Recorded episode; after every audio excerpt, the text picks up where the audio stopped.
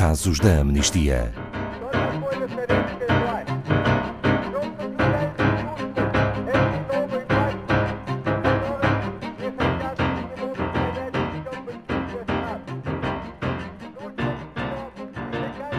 O caso de Andrei Rudomaka, do sul da Rússia. É um ativista defensor do ambiente numa região onde projetos de urbanização e de infraestruturas estão rapidamente a danificar o equilíbrio ambiental e a floresta ancestral.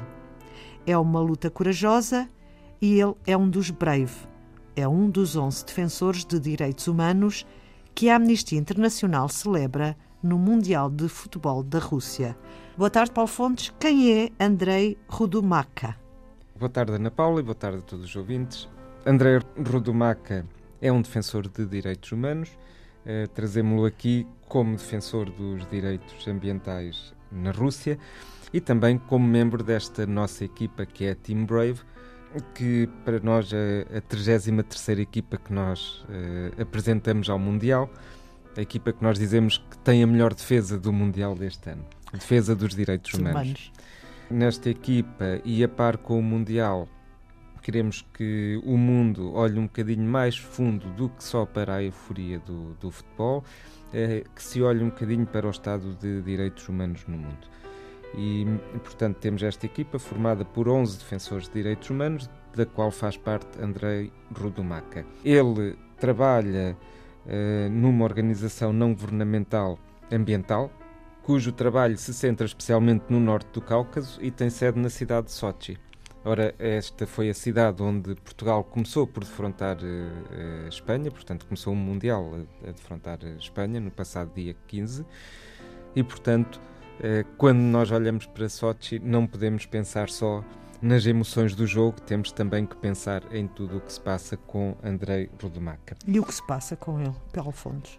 Um resumo da sua história. Um resumo. Ele foi atacado brutalmente em 2017, no final de 2017, com mais dois elementos da ONG, quando regressavam de uma inspeção ambiental aos danos que estão a ser causados pela construção de um, de um complexo privado perto de uma vila que é Krinitsa, na, portanto, no, no sul da Rússia, eh, do qual são proprietários alguns dos altos responsáveis do poder local dessa região.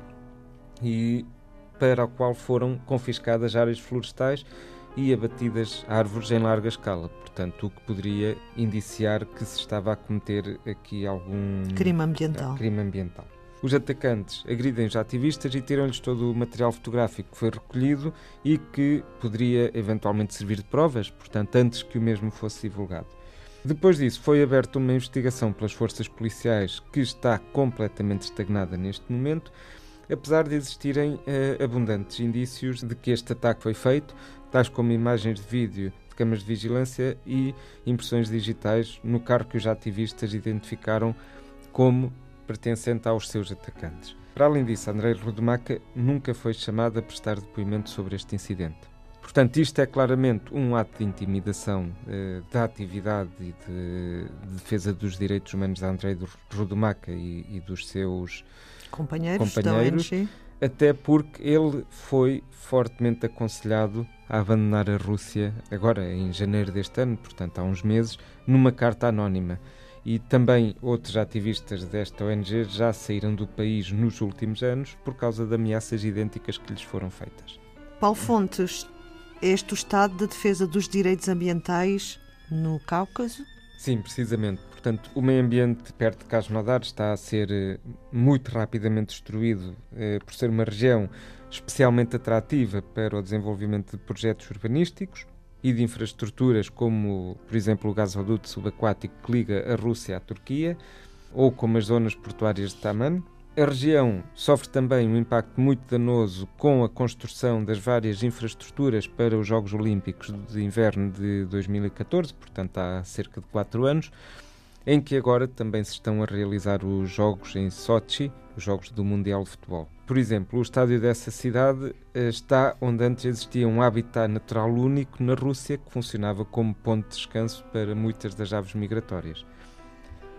E é neste contexto que existe o Team Brave no Mundial da Rússia. Precisamente, é neste contexto de querermos e considerarmos de facto essencial que os fãs do Mundial que vão assistir aos jogos no estádio e também os que vêm em casa tenham consciência dos custos para os direitos ambientais e para o ambiente e também para os habitantes da região, que resultam da construção deste estádio e das infraestruturas com ele relacionados.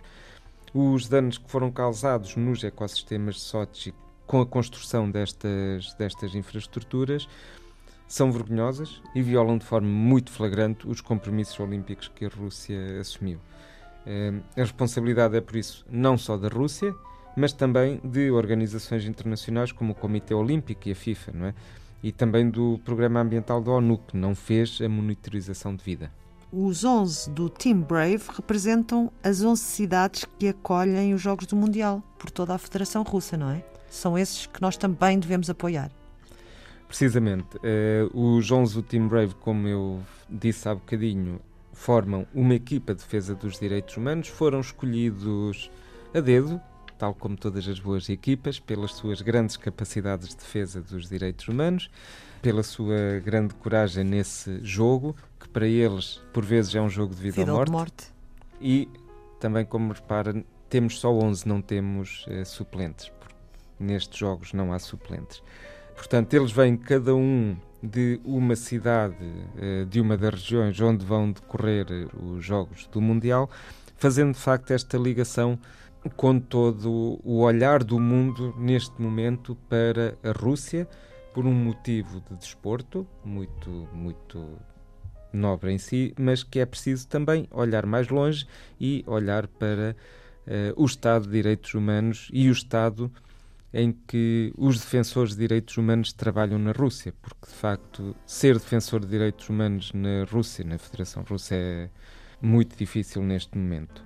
Nós convidamos inclusivamente as pessoas a apoiar esta Team Brave Portanto, se forem ao nosso site em amnistia.pt barra teambrave, podem comprar, entre aspas, podem adquirir um, um bilhete para este jogo de direitos humanos.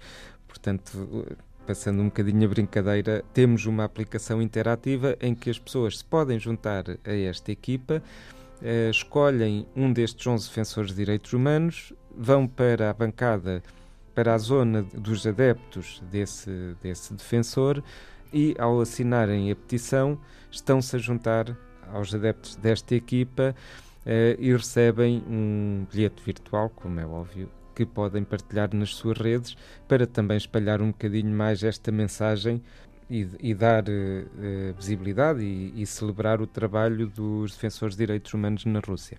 Obrigada, Paulo Fontes. Saiba mais sobre este e outros casos em amnistia.pt.